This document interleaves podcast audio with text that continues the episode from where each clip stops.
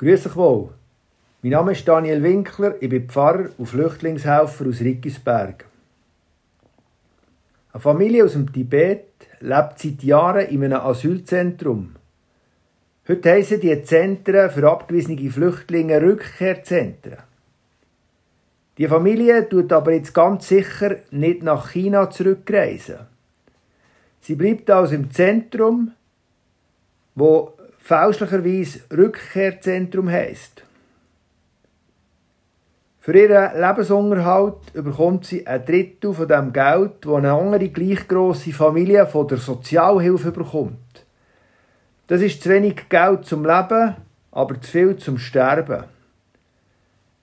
Es ist für die Familie schwierig, das abgelegene Asylzentrum zu verlassen, weil das Geld für ein Billet fehlt. Wenn sich die Familie draussen aufhaltet, müssen die Eltern ständig Angst vor Personenkontrolle haben. Auch wenn sie im Asylzentrum behördlich registriert sind, können sie jederzeit wegen illegalem Aufenthalt büßt werden und ins Gefängnis kommen.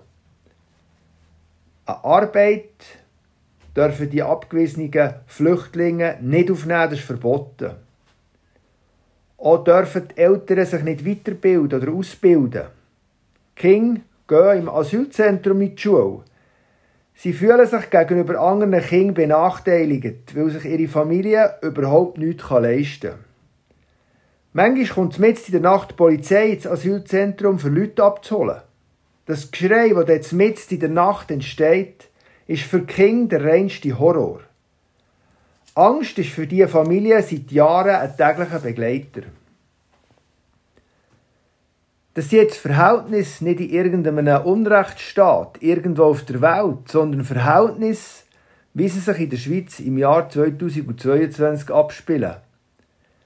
Wenn ich von solchen Situationen höre oder Menschen begleite, die unter solchen Bedingungen leben, werde ich unglaublich wütig. Was aber mache ich jetzt mit meiner Wut? In der Bibel ist Wut an verschiedenen Stellen ein Thema. Im Jakobusbrief steht, ihr sollt wissen, ein jeder Mensch sei schnell zum Hören, langsam zum Reden, langsam zum Zorn. Denn im Zorn tut der Mensch nicht, was vor Gott recht ist. Langsam, wenn es um die Wut geht, soll man sein, sagt uns die Bibel. Wenn wir der Wut freien Lauf lassen, kommt es nicht gut. Aus der Seelsorge wissen wir, dass die Wut in unseren Häusern mehr Lebensqualität vernichtet als die Grippe. Könnte man die Glut von der Wut zum Heizen brauchen, man könnte auf neue Kraftwerke verzichten und müsste keine Angst vor Stromausfällen im kommenden Winter haben. Spannend ist jetzt, dass die Bibel die Wut nicht ablehnt, aber sie soll nicht unzügelt, unkontrolliert daherkommen. Wut gehört zum Leben wie Schmerz, Trauer, Müdigkeit. Wut entsteht größtenteils, wenn meine Wünsche und Bedürfnisse nicht befriedigt werden. Das gibt Frustration.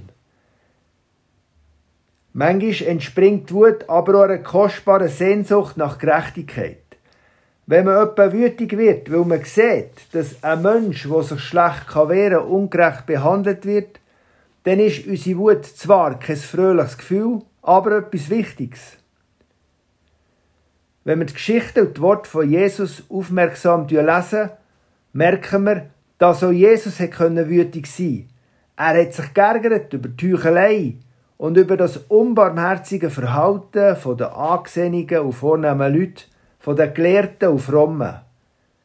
Er hat aber mit geschicktem Gleichnis und mit Humor auf ihre Heuchelei und Herzlosigkeit reagiert.